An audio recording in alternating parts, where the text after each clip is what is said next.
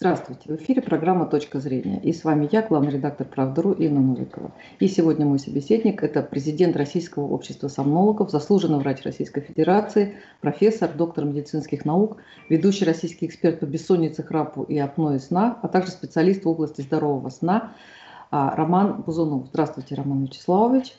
Здравствуйте. Да, говорить будем а, и о медицинских аспектах здорового и нездорового сна, но начнем все-таки с мистики, как мы с вами вот э, перед эфиром пообщались, да, поскольку сон все-таки такое самое мистическое наше состояние, и испокон веков, там тысячелетия, да, там много-много всяких а, и легенд о том, что с нами происходит во сне, о том, что там душа наша отделяется, и мы где-то гуляем, о том, какие-то народы очень боялись а, а, нельзя было будить спящего человека, потому что он может просто там глаза открыть, а душа может не успеть прибежать обратно в тело. Вот. И а, вот в средние века в Европе боялись э, спать лежа. Считалось, что человек, если будет спать на кровати, то значит, значит он умер. Поэтому такие кровати были как э, сиденья, как э, ну, такие, в общем, не знаю, как люди спали, но как-то, в общем, они таким образом, видимо, избегали а, смерти, а, избегали страха смерти. А, ну вот такой вопрос, я так сразу вам всего порассказала такого, да. А, вот почему же сон является самым таким нашим мистическим состоянием? Вот с чем это связано? Ну, я хочу сказать, что когда наука не может объяснить, это все объясняет мистика. И в этом смысле в отношении сна тоже вполне себе логично, потому что у нас медицине, ну вообще такой стандартной классической медицине от Гиппократа больше двух тысяч лет. И до этого она тоже была фактически мистикой, и там фараоны, какие-нибудь жрецы занимались да, медициной, но никак не врачи. Но а сомнология, она вообще начала развиваться только в середине прошлого века. То есть ей еще там и, и 100 лет-то нет. Да? И э, в, этом, в этой связи я всегда люблю такую фразу – что через 2000 лет я вам точно расскажу, что такое сон, зачем он нужен и так далее, да, когда наука освоит вот эту огромную, огромный пласт информации. Ведь до середины прошлого века у нас даже не было никаких инструментов исследования сна. То есть у нас уже там термометр, градусник был там, не знаю, сотни лет, у нас потом был стетоскоп, у нас был кардиограф, ну еще много чего, да. Но до середины прошлого века у нас не было инструментов обследования сна, а соответственно у нас не было научных данных. И отсюда, пожалуйста, в хорошем таком цветущем варианте все, что касательно мистики. Но я скажу, последние годы и десятилетия огромный прорыв в исследовании сна, сновидений и так далее произошел. И, в общем-то, многое из того, что мы не могли объяснить, мы сейчас уже можем объяснить. И первое, что может быть такая самая интересная информация о мозге во сне, что мозг никогда не спит. Странное выражение, да? Ведь еще древние греки говорили, там, бог сна, бог смерти, это близнецы-братья, да? Аристотель, кажется, смерть говорил... это сон, да, сон да, это смерть. Сумали, сон это маленькая смерть. Да. Аристотель говорил, что сон это, в общем-то, не жизнь. Ну, а что-то посередине между жизнью и смертью. Но э, если мы посмотрим на спящего человека издалека, то мы не сможем его отличить от мертвого. Да? Он не шевелится, он с закрытыми глазами. Но если мы не слышим дыхание и сердцебиение, как можем определить, жив он или не жив? Но когда начались исследования мозга, метаболизма мозга во сне, а это можно прямо посмотреть, как метаболизм происходит, электрической активности мозга во сне, оказалось, что активность мозга ночью ничуть не меньше, чем днем. Только те центры мозга, которые днем отвечают за взаимодействие с окружающей средой, за взаимодействие со зрением, с мышцами, обонянием, ну то есть так или иначе органами чувств, которые взаимодействуют с окружающей средой. Ночью они переключаются на работу и настройку внутренних органов. Сердце, печень, почки, иммунитет, выведение шлаков, э, регуляция там водно-солевого обмена и так далее – то есть они обеспечивают восстановление физических затраченных сил организма, которые человек потратил днем. И вторая ситуация. Мы за день усваиваем огромное количество аудиовизуальной, ну, там, слуховой информации. Да? И нам нужно потом что-то с этой информацией сделать. И мозг ночью занимается тем, что он обрабатывает этот объем информации. мы решаем, что забыть. Ну, просто потому, что оно нам не нужно, да, там, заспать проблему. Мы решаем, что отложить долговременную память, что проанализировать и какие решения принять по этому поводу. То есть формируется так называемая адаптация к внешней среде. И вот эти две огромных глобальных функции. Первое – физическое восстановление организма, второе – психическое восстановление организма. Мозг этим занимается ночью, потому что он не отвлекается на там, э, пищу, догоняние, убегание и так далее, и так далее. Кстати, это очень хорошо объясняет, почему у нас ребеночек, который родился, вот только он родился, там 3,5 килограмма, да, он почему спит 16 часов? Ну что такое? Зачем такая дура природа? Не чтобы он сразу начал учить английский язык, да, или там ходить бегать и спортом заниматься. А он ест, спит и в туалет ходит, да, и все, больше ничем не занимается, да, казалось бы. То есть ну, совершенно бесцельное времяпровождение во сне. Но давайте мы подумаем, что родился этот ребеночек 3,5 килограмма, а к совершеннолетию он должен вырасти в 70 килограмм мужчина. В 20 раз увеличится масса тела. А это о чем говорит? Что мозгу нужно ведь все это гармонично построить, чтобы это все выросло, как-то гармонично функционировало.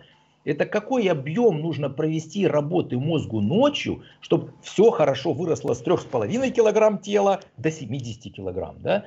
Это первое. А второе, за первые 6 лет жизни ребенок узнает 80% всей аудиовизуальной информации, которую он потом усвоит за всю свою оставшуюся жизнь это какой объем информации мозгу этого ребенка нужно усвоить, что-то забыть, сохранить, отложить долговременную память и чему-то научиться. Ребенку, ребенок, когда родился, 6 часов видит сны. А именно во снах все это происходит, обработка информации. А взрослый всего полтора-два часа. Ну, он уже адаптировался, он охранником в магазине сидит, смотрит стенку, зачем ему там какая-то адаптация, да, к чему-то, да. А ребенку-то надо постоянно развиваться и узнавать что-то новое, да. Он там может в день задать 300 вопросов «почему?». Да? А вы видели хоть одного взрослого, который 300 раз в день задавал вопросы «почему?». Ну... Ну, если это не преподаватель в университете, который студентов спрашивает. И вот поэтому мозгу нужен сон. Вот вам функции сна. Вот так я мог бы сформулировать, может немножко длинновато, но ну, зато вот, логично. Да, нет, очень, очень э, хорошо эмоционально, но вот вы говорите, это все строит мозг, то есть а, а, малыш спит, а его мозг а, формирует программу, как он, а, как он будет развиваться, там, какие органы у него будут расти, что ему будет нравиться в жизни да, то есть это все вот прям только, это все только идет от, от мозга, это все идет во сне? Э, нет, конечно, не обязательно во сне. Но во сне формируется, ну, восстанавливается физическое, э, так сказать, тело, да, и, соответственно, оно готово на следующий день работать. А следующее, вот та информация, которую мы накопили, на следующий день человек применяет. Это же тоже известно, что, допустим, если человек позанимался спортом и потом хорошо поспал, у него лучше потом на следующий день получаются упражнения – если он сегодня поучился и хорошо поспал, он лучше потом помнит то, чего он поучил. А если он ночь вообще не поспал, он и физически плохо будет функционировать, и мало что запомнит за предыдущий день. То есть это э, вот этот огромный объем информации еще раз нужно разложить по полочкам, а потом применить. Вот для этого нужен сон. Ну, у нас же говорят, да не только у нас, что утро вечером мудренее. Да. да потому что поспал и на свежую голову уже решаешь какие-то проблемы. Да. Ну вот, а, вот а, по поводу сна. Вы сказали, что да, я думаю, что да, действительно мы какую-то информацию мы убираем, какую-то информацию мы оставляем, э, что-то мы забываем ненужное, да, наверное, большую часть мы забываем, но а, происходит ли во, во сне какое-то осознание, оценка, может быть, каких-то знаний, впечатлений, а, а, какая-то такая качественная работа? Или вот э, это только в сознательном состоянии человек может делать? Вот он вот спит, и он понял, что вот это ему, там, этот человек ему не нравится. Или вот э, он спит и понял, что он все, вот все, он понял, что он хочет быть химиком, например, как Менделеев. А, да, мы ведь вообще интересная информация, что у нас 80% информации воспринимается невербально. Ну что значит невербально, да? Э, э, подсознательно. Ну, человек, то есть, может, допустим, там э, ехать за рулем, он вообще не концентрируется на том, как он едет. Можно сказать по телефону, да, потом даже не, не помнить, как он управлял автомобилем и как он доехал, потому что это все уже на рефлексах. Транс такой. Ну, такой, да, то есть, как бы такая постоянная деятельность, которая проходит мимо его внимания. И, и э, ну, тоже классический вариант, допустим, там человек приходит на работу, а у него бумаги лежали как-то по одному, а теперь лежат по-другому. Да, у него может вот в сознании это не отложиться, но потом во сне подкорка скажет, или ему приснится, что у тебя кто-то там порылся на столе, а к тебе какие-нибудь преступники залазили, да? То есть вот такая некая обработка подсознательная, она, то есть мозг обрабатывает весь объем информации и сознательный, и подсознательный, который зашел в мозг. Другое дело, что вот что мозг для себя почувствует важным, что неважным, какие решения примет, одному примет, одному Богу ведомо. Да, вот это у каждого своя психика, там, я не знаю, свой тип личности и так далее.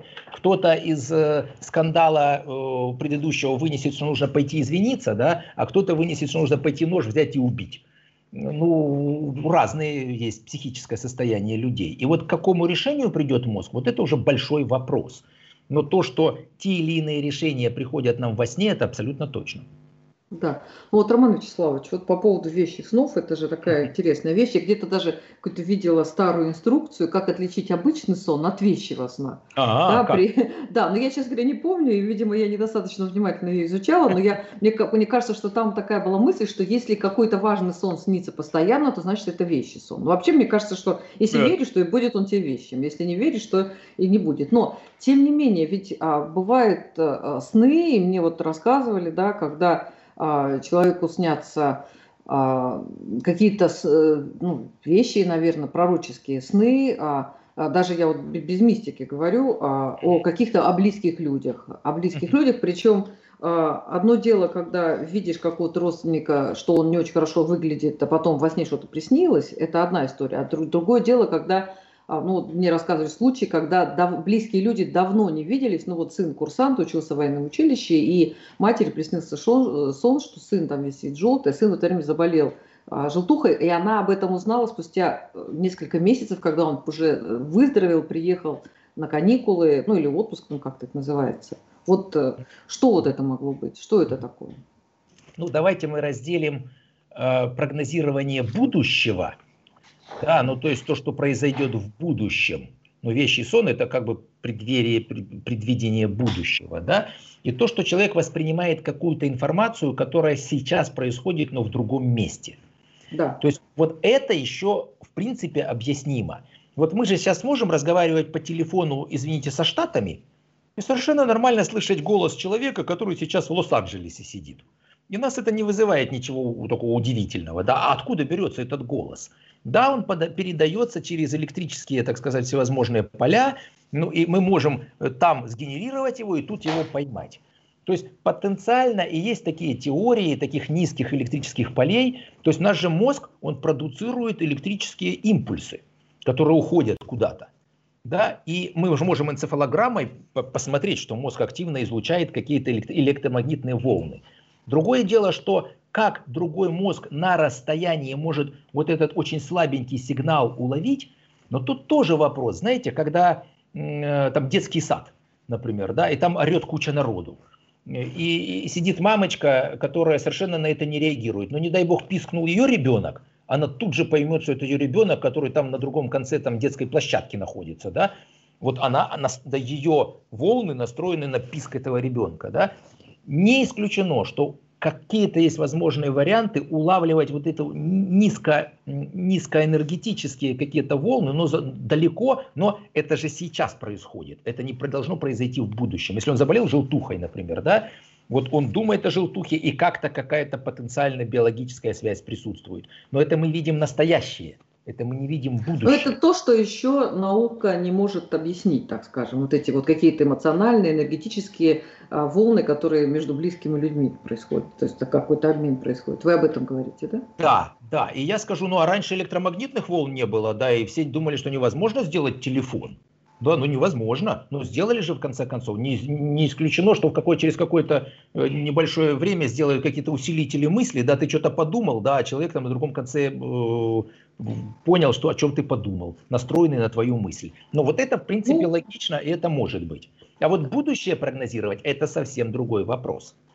То есть вот если вот это рассматривать как вещи и сон, но тут нужно определиться с понятиями. Скажите, пожалуйста, вот мне приснилось, что я завтра пошел на работу. Это вещий сон? Ну, я думаю, что это обычная реальность такая. Подождите, мне приснилось будущее. Как же так? Видите как, уже, уже вопрос. да? Нет, ну э, пошел на работу, если человек ходил вчера на работу, позавчера на работу, ходил год назад на работу, это некое будущее, которое является обычным. Если приснилось, что человек пошел на работу, а по дороге увидел там необычного а, там рыжего кота, взял этого кота к себе домой, то а, да, и, а потом он завтра идет на работу и видит этого кота неожиданного и необычного да. и берет его к себе домой а вот тут есть понятие вероятности. Да, ему мог присниться рыжий кот. Он мог даже выйти, и вероятность, что этот рыжий кот ему попадется, она какая-то в принципе есть. И он увидел этого рыжего кота, ну это же думает, это же не может быть такого, да, а может быть один из миллиона шанс, что это может быть такое, да, и он точно подумает, что это вещий сон. Ну, классический вариант про ту же работу, да, хорошо, мне приснилось, что я завтра о, замечательно. Мне приснилось, что я должен с вами, вот я сегодня должен с вами интервью давать, да, в офисе у себя, да, а мне приснилось, что я выйду из дому, пойду в офис, и на меня нападет злая собака и меня покусает. Я, вместо того, чтобы прийти в офис, сижу дома, вам звоню, говорю, знаете, сегодня интервью отменяется, а потому что, знаете, меня собака должна покусать. Что вы обо мне подумаете? Ну... Или, или, а, а, а может быть, меня когда-то кусала собака. И может мне просто приснилось, но я не должен это воспринимать как истину в последней инстанции. Я могу проанализировать, я могу подумать. Ну, например, еще один вариант. Мне приснилось, что я выйду, меня собьет машина. Да? Я вышел, она меня сбила. Ну, думаю, ну точно вещий сон. Так, а может быть, я перебегал дорогу в неположенном месте месяц до этого, в 100 метрах от перехода. И мне мозг говорил, ну идиот, ну пойди по переходу, тебя же собьет машина. Да? Поэтому я вышел, она меня сбила. Ну вот такая незадача, да? То есть прогнозировать можно, подумать можно, даже предпринять какие-то действия можно, ну, чтобы избежать, допустим, этой ситуации. Но не воспринимать это как истину в последней инстанции, как это точно должно случиться, или если это случается, что это вот точно у меня был вещий сон. Ну, как это было, там, может быть, 500 лет назад. На самом деле, ведь и в средние века, и в древние века, может, мы давайте вспомним Библию, да, да. когда приснилось семь худых коров, семь толстых коров. И ведь эти а, толкователи снов, это была штатная должность. И люди, вот я уже говорил, половину дня своего светового и рабочего, и, и, и, и досугового времени тратили на то, чтобы разгадать сны. Считалось, что это очень важно. Да? Когда а, семь коров а, толстых, это были богатые годы, семь худых коров, это были а, э, бедные годы, когда Египет э, в итоге за 7 лет накопил богатство, и вот эти 7 потом голодных лет, он был, это была богатая страна. Ну, а, тем не менее, вот э, если бы это было все так просто, может быть, не было бы столько вот этих толкователей снов и такого внимания вот к этим всем а, а, сновидениям, как вы считаете?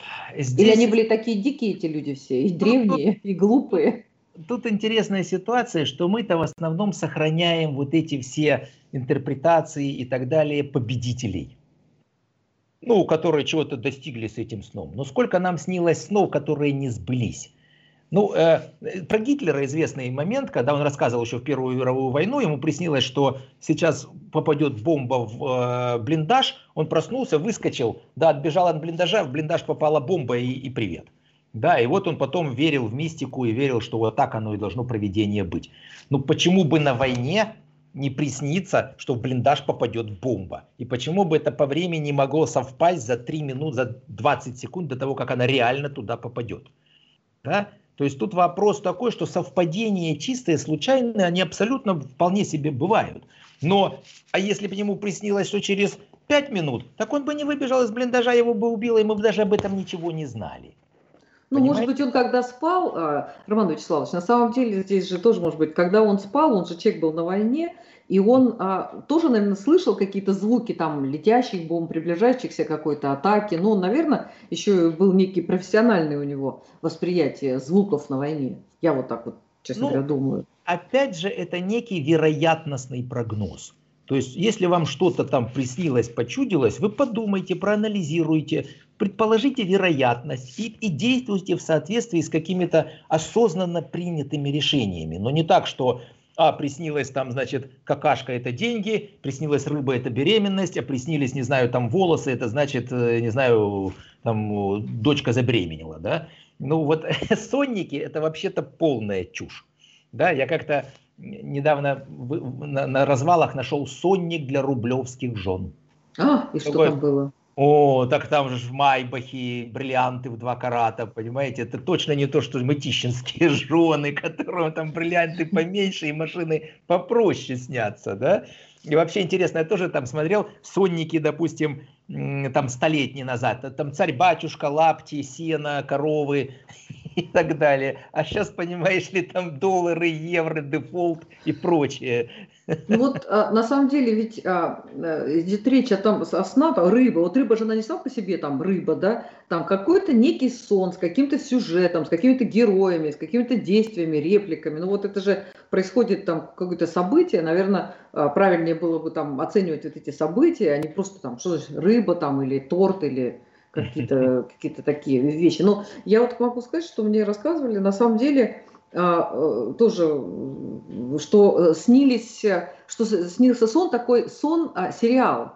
А, человек, кстати, у меня тоже есть какое-то место очень красивое, вот такое морское, там очень там чистейшая вода, яркое солнце, тоже вот мне снится, я понятия не имею, в какой-то стране, в каком-то мире, тоже вот такой вот сон интересный. Я не знаю, что это, где это. И вот тоже мне рассказывали, что снится Человек просто каждую ночь ему снится какой-то интересный сериал, он участвует в каких-то событиях, он а, там, причем это не то, что там это негатив какой-то, ну, это просто вот параллельная такая жизнь. Вот он, а, причем он засыпает, а, он просыпается, идет на работу, ну, делает много работы, да, у него интеллектуального труда, потом он засыпает, и ему снится продолжение. И вот так вот, э, ну вот э, какой-то период тоже вот это было. Вот это что это такое? Ну, в какой-то степени, как у нас говорят сны, это кто-то из наших физиологов сказал, что это небывалое сочетание бывалых событий.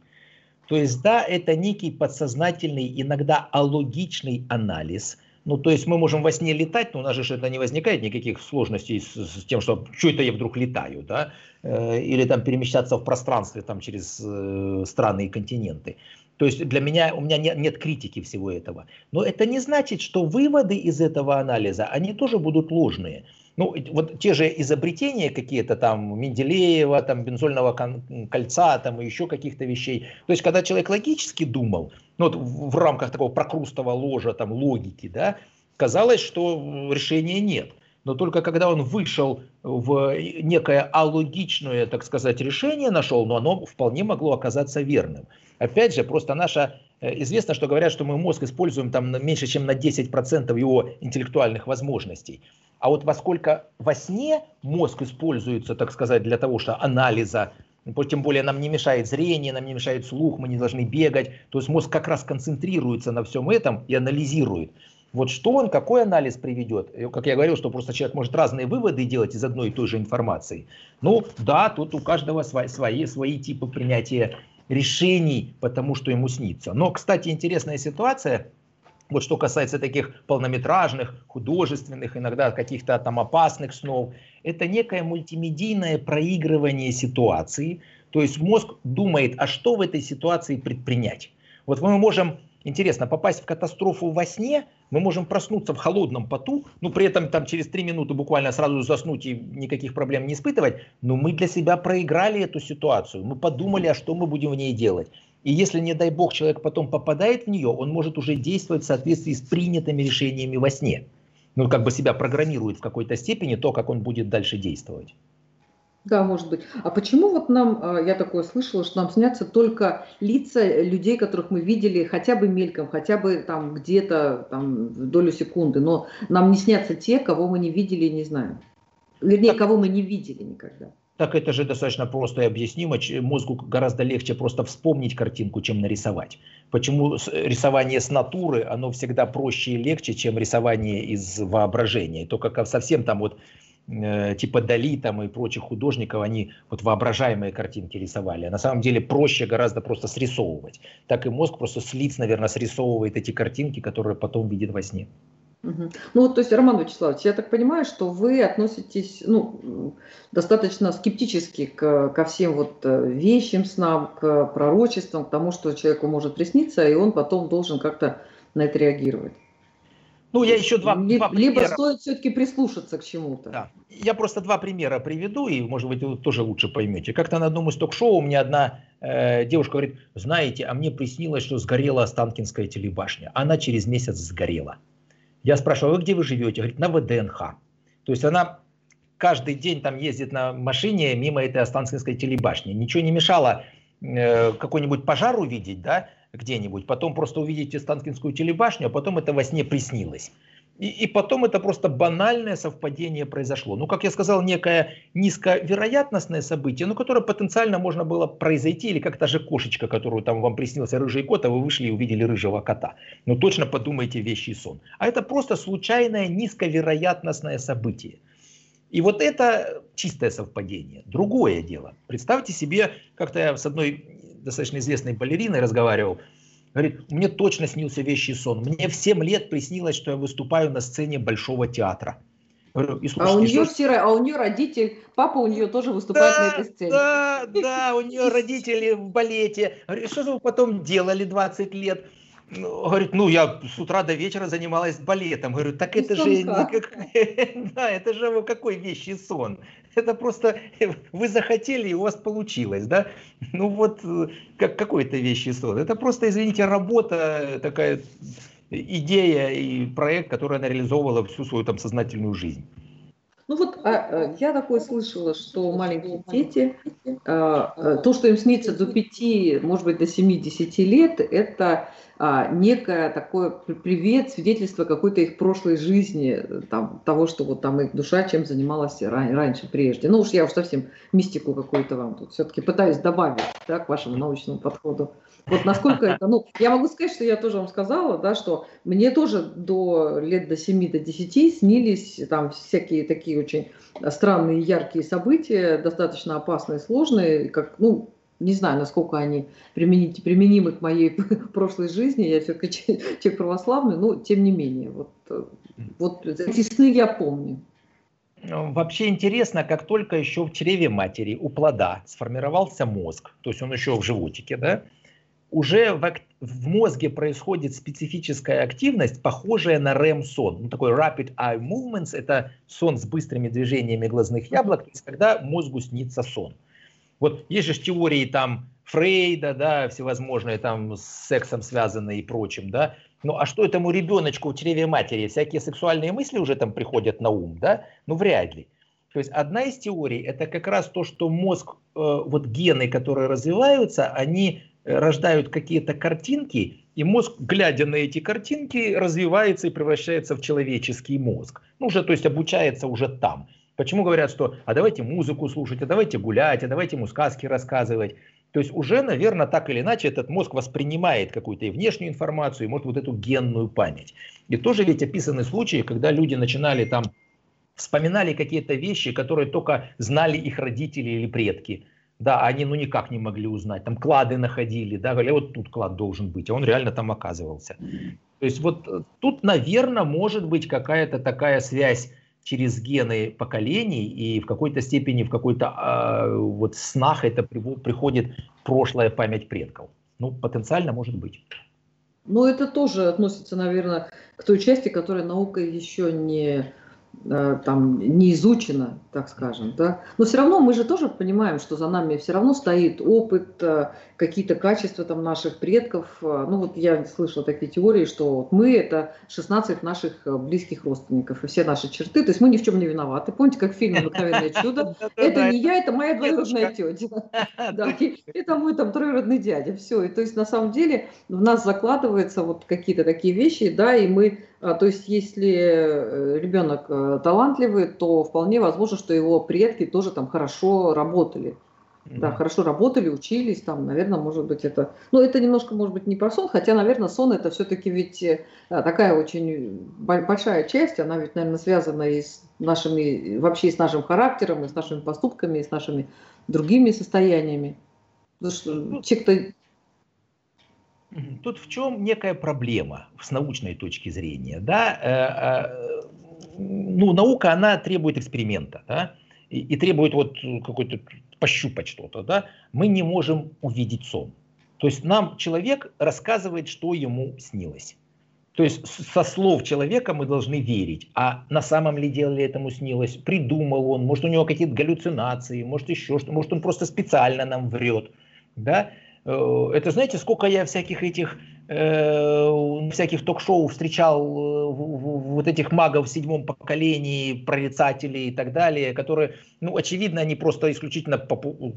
вот, извините, о бабле думают, да, но никак не о высоком. То есть они просто приходят, но потом говорят, мы там э, прорицатели, давайте приходите к нам, платите деньги, мы вам расскажем про будущее. А я скажу более того, вот эти все прорицатели, которые интерпретируют сны, они очень хорошие психологи, как правило. И я с чем сталкиваюсь? Это когда человек ко мне приходит, он уже в таком тревожно-депрессивном состоянии, постоянно ожидание неприятностей. А что происходит? Он приходит к какой-нибудь гадалке. Говорит, ну расскажите ваш сон. Человек рассказывает, ну приснилось яблоко. Яблоко? А там вот, вот этот изгиб был вот такой. О, слушайте, это ваша карма испорчена. Да, что еще снилось? Лес. О, в лес. Это значит, кто-то у вас из родственников потеряется в лесу. Человек думает, ужас какой. Жена изменит кошка с блохами, дочка беременна. И, и это такой феномен ожидания неприятности. Вот так, вот вам такое-то задание, пойдите сделайте, придите, что скажите, что снилось. Человек приходит рассказывает, о, я даже не думал, что все так плохо у вас с кармой, и вообще вы скоро умрете. И, и, и бедные эти люди, они постоянно вот в, в таком ужасе того, что с ними что-то произойдет, ну, только деньги платите, естественно, карма с какой, через какое-то время поправится, да, и гораздо больше вреда от всего этого, от всяких прорицателей, чем пользы для людей, ну, к сожалению, вот, вот такая ситуация. Ну, ну это... а, а с научной точки зрения я сказал, в чем проблема. Если бы мы могли подключить видеомагнитофон, записать сон и увидеть, тогда мы провели чистый эксперимент. А так как нам человек что-то рассказывает, ну, верить, не верить, правда, неправда, увы. Пока ну, это вот, разговор. Да, есть такой а, а, музей а, экспериментариум, на самом деле замечательные а, да. два, два музея. Один а, там, естественно, научный, биология, анатомия, вот, а другой физика, география, геология. Очень, для детей это очень-очень интересно. И там есть, на самом деле, один из а, таких экспериментов. Это а, детям надевают такие наушники а, на, на голову, и вот они должны управлять машинками, и машинки идут, и они должны управлять машинки силой, машинками силой мысли. Как только они перестают думать, то, то есть как бы быстрее едет та машинка, а, чей хозяин, чей тот, кто ее управляет, там быстрее думает. И вот надо думать, думать, думать, и тогда да, ну, победит тот, кто быстрее и, и чаще думает, так скажем. Вот, э, поэтому я, честно говоря, думала, что как-то вот силу мысли уже можно зафиксировать. Вот скорость мысли, или это немножко про другое идет речь? Нет, это немножко про другое, это про аппараты так называемой биологической обратной связи. Э, и э, на самом деле они есть, они активно применяются, они применяются при антистрессовых всяких э, мероприятиях. Там, смотрите как, э, э, аппарат может улавливать тонус мышц, может улавливать такую там степень потливости, э, он может улавливать так называемые кожно-гальванические э, там, импульсы. То есть, когда человек начинает расслабляться, его тонус мышц снижается, давление можно снижать, можно пульс снижать. То есть вот, а если давление повышается, то машинка едет быстрее. Если давление снижается, то машинка едет медленнее. И вот это регистрируя некоторые параметры там, давления, пульса, э, активности мышц, можно реально это преобразовывать в движение.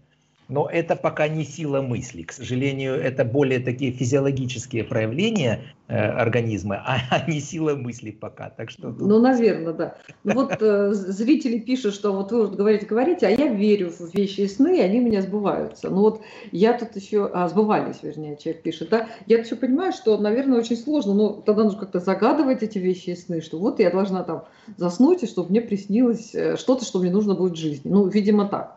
То есть вещи и сны нельзя на этом сделать бизнес, и нельзя это, э, скажем так, сделать таким постоянным каким-то явлением, видимо. И мне кажется, если человек а, такой позитивный, то ему и сны будут сниться какие-то нормальные. Да? Если у него а, все ужасно, да, а, у нас есть, кстати, вы когда рассказывали да, по поводу гадалки, я смеялась, потому что у меня э, потек один раз кран, и пришел слесарь в дом. И дело было там утром рано, и ребенок был маленький, старший, да, и ребенок, и слесарь, значит, он как разворотил трубы, начал метаться по кухне, рвать на себе волосы, кричать «Кошмар! Как вы могли? Какой ужас! Да, Коля, это же что с этим делать? А я на работу опаздываю». И он там орал, орал, метался, пытался там удариться в дверь. Я говорю, сколько?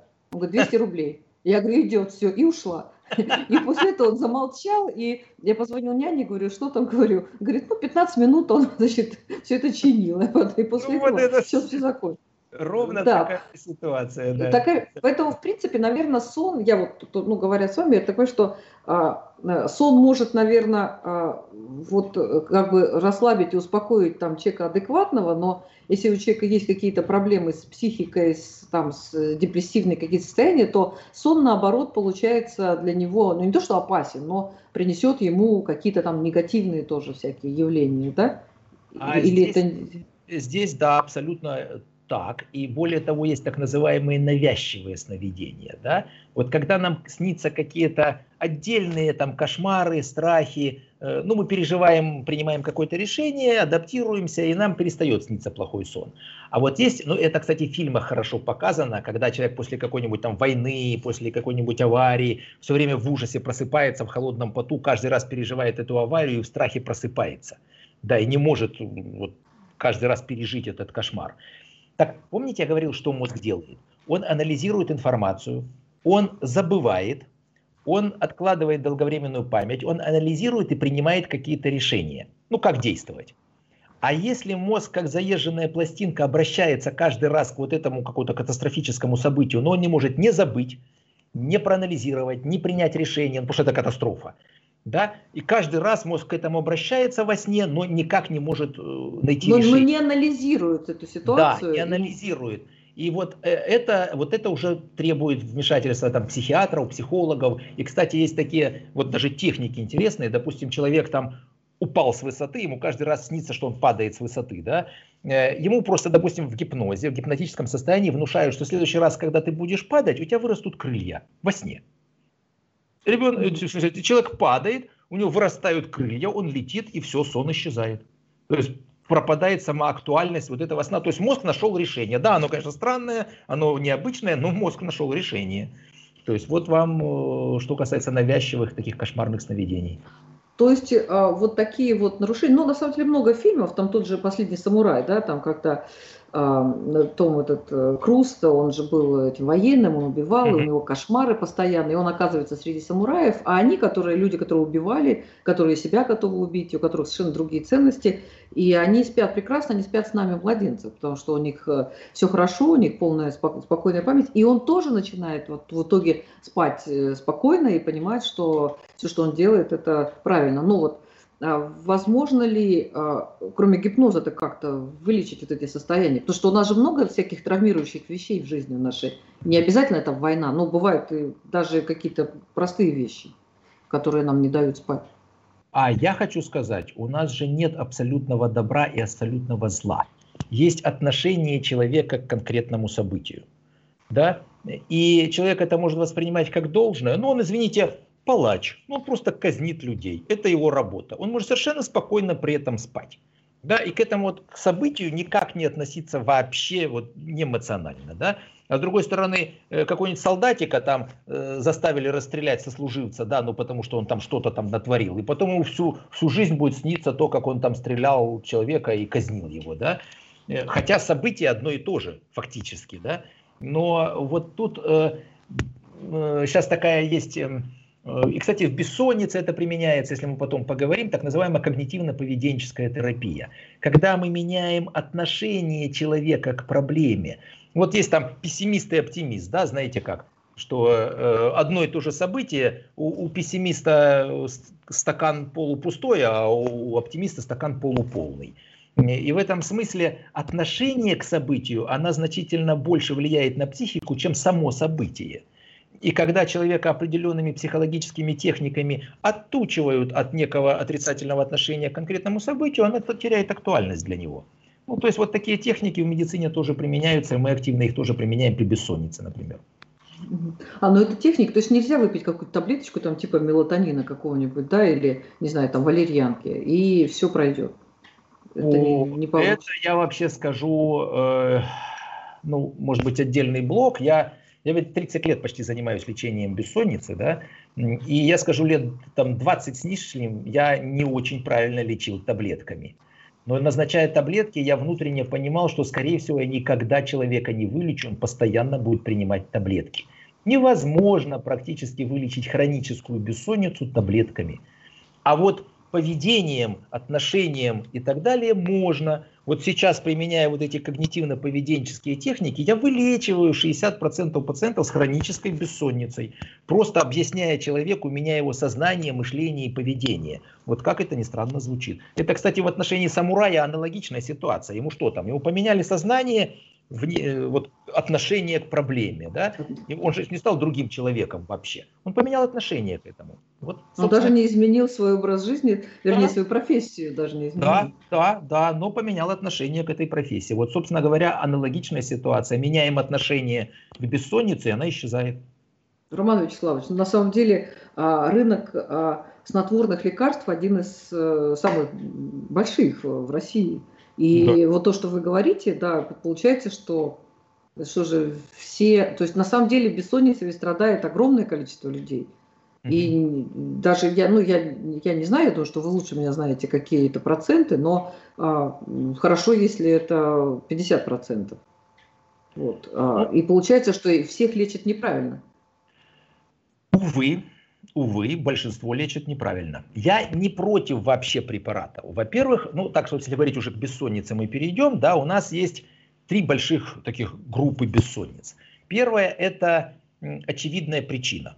Ну, если у нас депрессия причина бессонницы, то, естественно, нужно антидепрессантами лечить бессонницу. Если у нас шизофрения причина бессонницы, то нужно нейролептиками лечить шизофрению.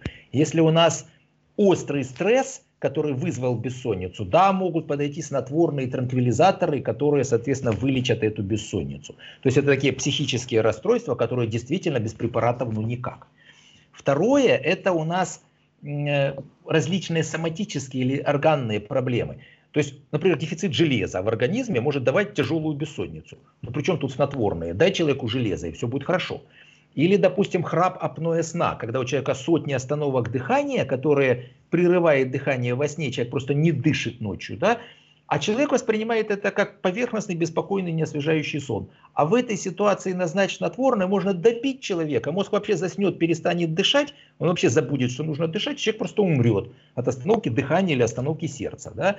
То есть категорически противопоказаны снотворные у пациентов с апноэ сна, например. То есть мы, вторая группа проблем, это мы смотрим гормоны, витамины, микроэлементы, болезни сна. И если мы видим, что это причина, мы воздействуем на причину и бессонница уходит.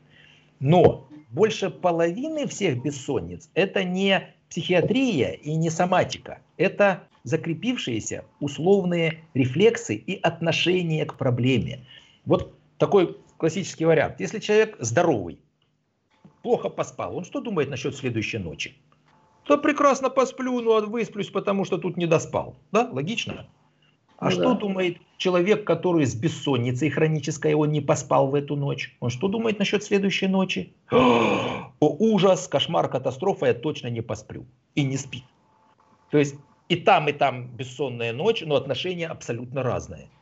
И в этом смысле, ну тоже конкретный пример, стоит человеку 15-20 раз попытаться и не заснуть реальный стресс, который спровоцировал нарушение сна. Все сформируется стойкий условный рефлекс боязни не заснуть. Человек мучительно хочет спать, лег в постель, подумал, я же сейчас не засну. Подскок давления, выбор стрессовых гормонов, все человек не засыпает.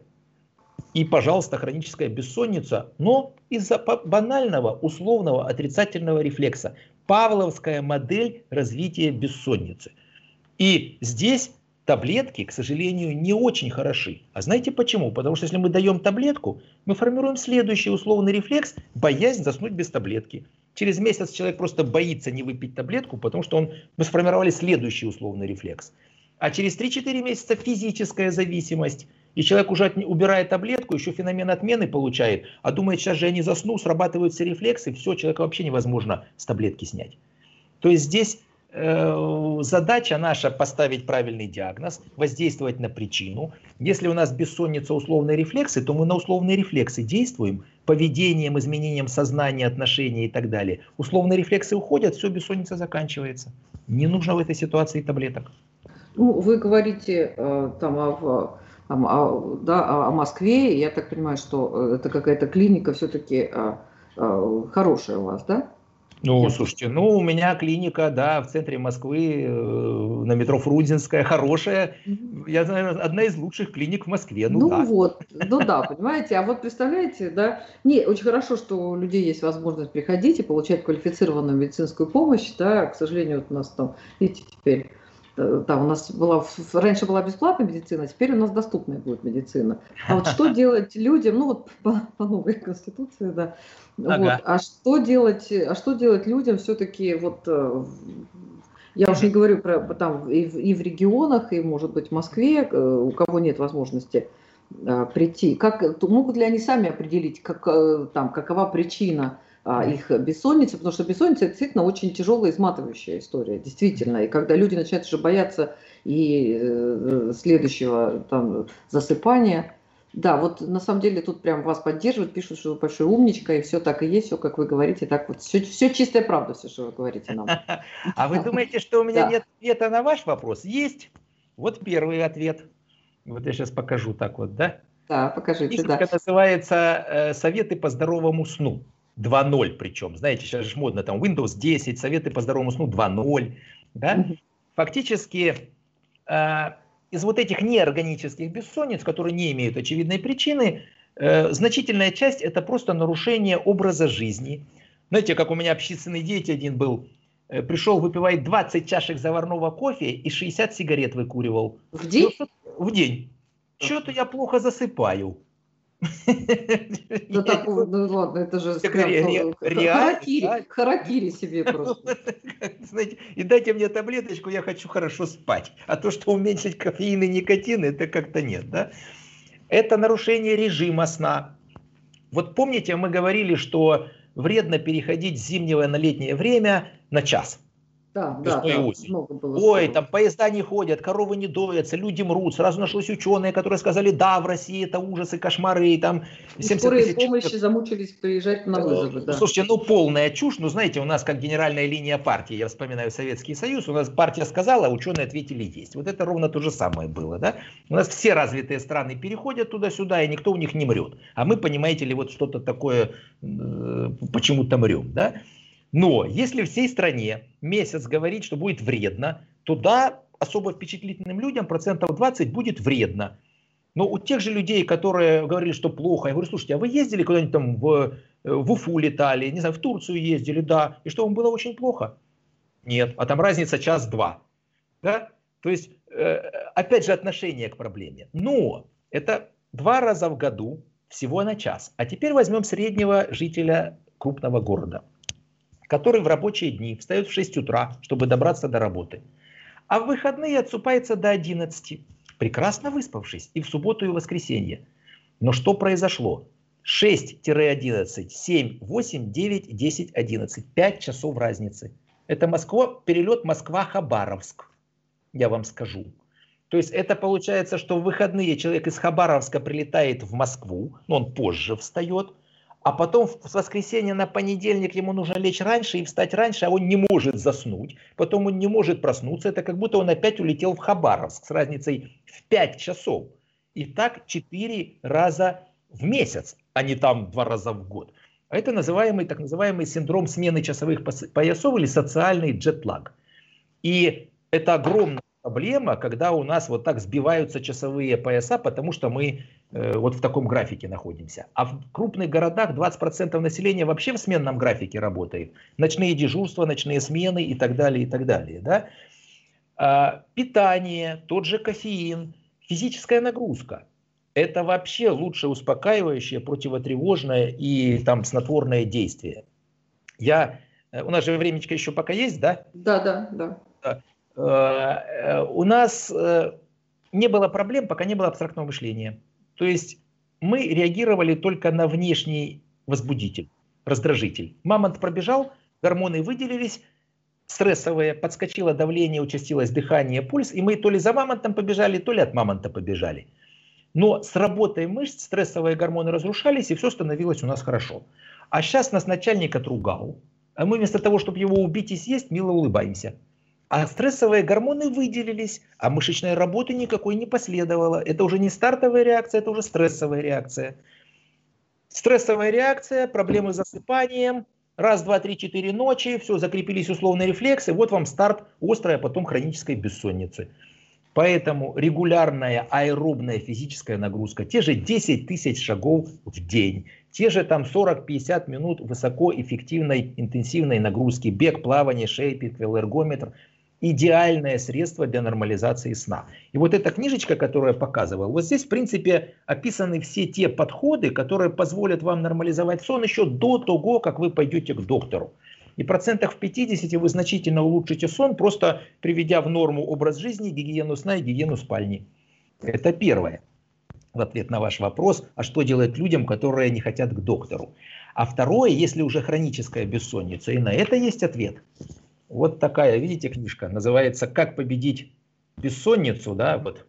Угу. Здоровый ну, сон. большая такая книжка, а, что же там должно быть а, написано-то? Это мы с Софией Анатольевной Черкасовой, нашей коллегой, тоже врачом-сомнологом, написали. А это у нас самоучитель по когнитивно-поведенческой терапии бессонницы. Да, мы можем заниматься по этой книжке вместе с человеком, и тогда мы выступаем как преподаватель-тренер.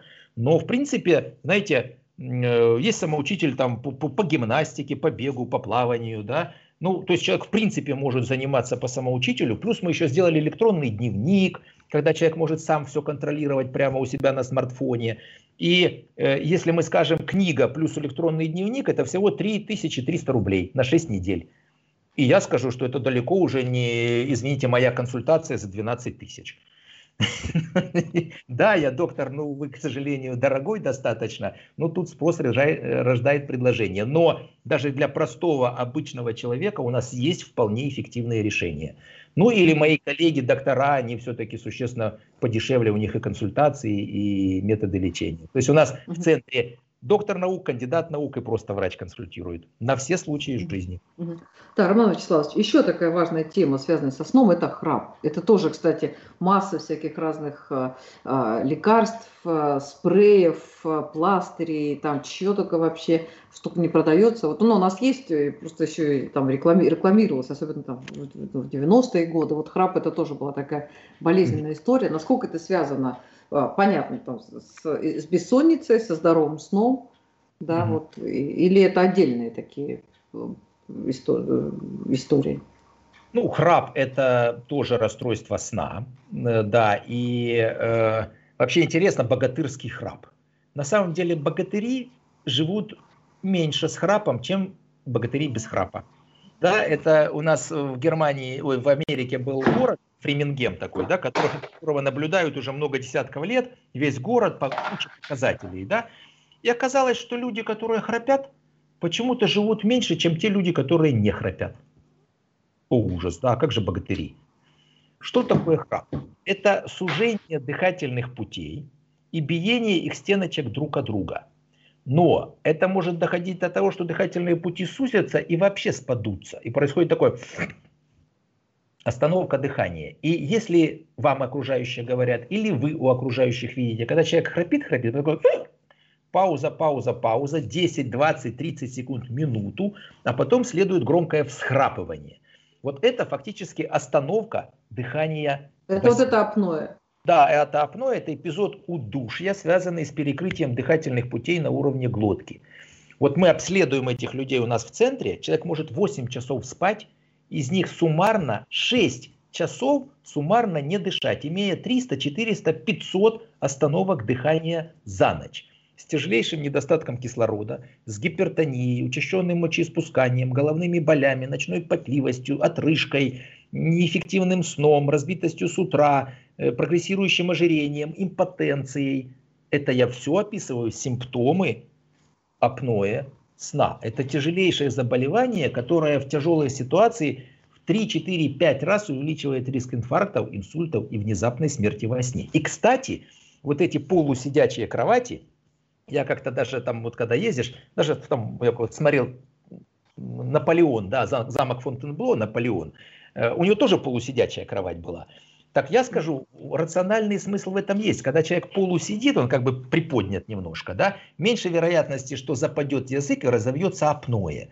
А когда человек лежит и да и на спине, апноэ, как правило, гораздо больше. То есть в этом смысле полусидячая поза, она действительно может некую профилактику апноэ сна и внезапной смерти во сне обеспечивать. Но это огромная медицинская проблема, и это не только звук, который беспокоит окружающих, это реально ухудшает качество жизни, прогноз жизни и увеличивает риски осложнений у самого храпящего человека. Да. Ну а вот как вот лечится, вы рассказали, как лечится бессонница, там масса. Я, честно говоря, вот первый раз такое все это услышал с интересом. А храп? Ага. Надо операцию у меня делать, на это тоже ответ есть. Чего я ну, только не вы... понаписал. Это, кстати, тоже мы с Софией Анатольевной Черкасовой написали. Это такая книжка, называется «Как лечить храп и синдром обструктивного апноэ сна». Это моя коллега, сотрудник моего центра сомнологического. Да? Э, на самом деле, кстати, вот эту книжечку, ее можно совершенно спокойно, запросите просто в интернете, наберите, как лечить храп и синдром обструктивного апноэ сна. Она в PDF есть в совершенно свободном доступе. И вот эта книга, которая «Советы по здоровому сну 2.0», она тоже совершенно в свободном доступе есть. Наберите и в PDF скачайте, и можете, пожалуйста, бесплатно ее э, читать. Как лечить? Тактика зависит от сочетания причин и тяжести. Тут есть одна очень серьезная проблема – у нас в Москве 50-60 центров, которые лечат храп оперативно. Ну, чуть ли не по телефону ты звонишь, говоришь, у меня храп, приходите, мы сейчас вас прооперируем и стопроцентно все вылечим. И что делают? Первое, отрезают небный язычок. Второе, э, там подрезают небные дужки, но еще нос оперируют. Я скажу, что я не против хирургических вмешательств, если там есть явные анатомические дефекты. Но таких пациентов всего процентов 15 из храпящих. А, причин масса. Может быть банальное ожирение, ведь вообще природа не предусмотрела, что мы будем полненькими. Да? В природе как? Если ты располнел, ты никого не догнал и похудел, или тебя догнали и съели.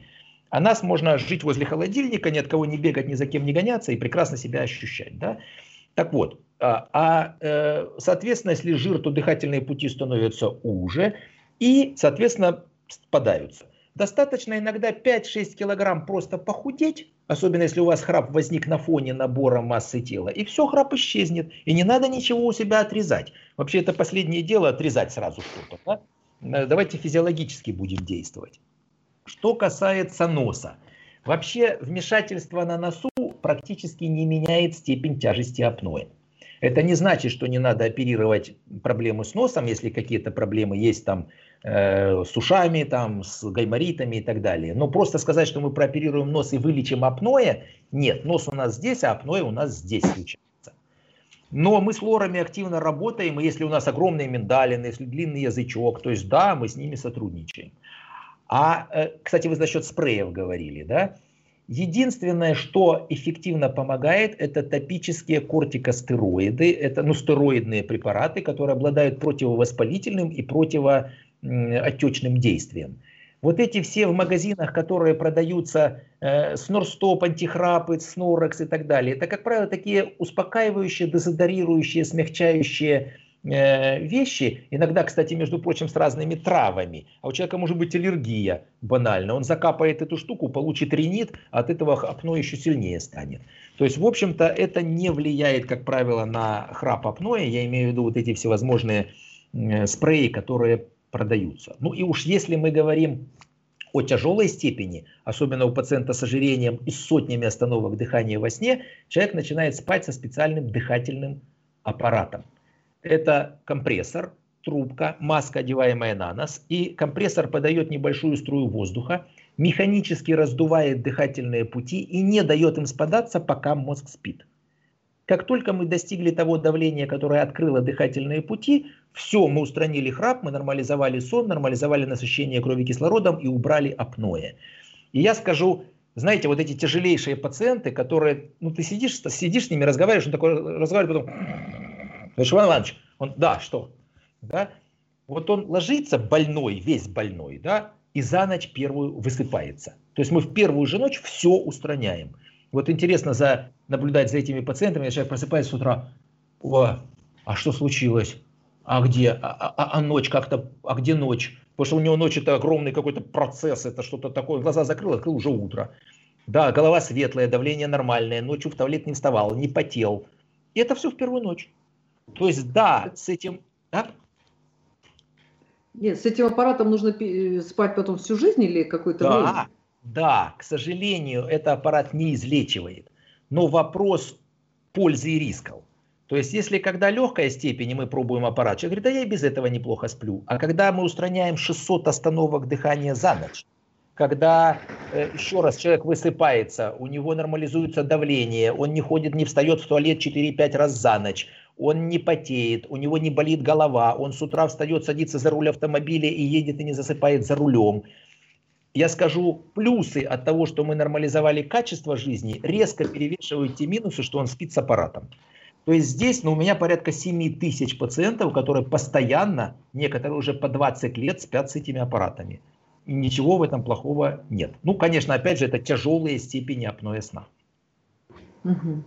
Спасибо вам большое. Э, на самом деле много всего интересного. Здесь вот пишет, что да, спасибо вам, очень интересно вас слушать. Я так понимаю, что на самом деле приятно иметь дело с человеком, который любит свое дело, который очень разбирается, потому что можно говорить бесконечно, да, и любая тема, если она любимая и интересная, она бесконечна, но я думаю, что у нас еще будут для, для вас, да, вопросы, да, но, видимо, пусть чуть-чуть попозже.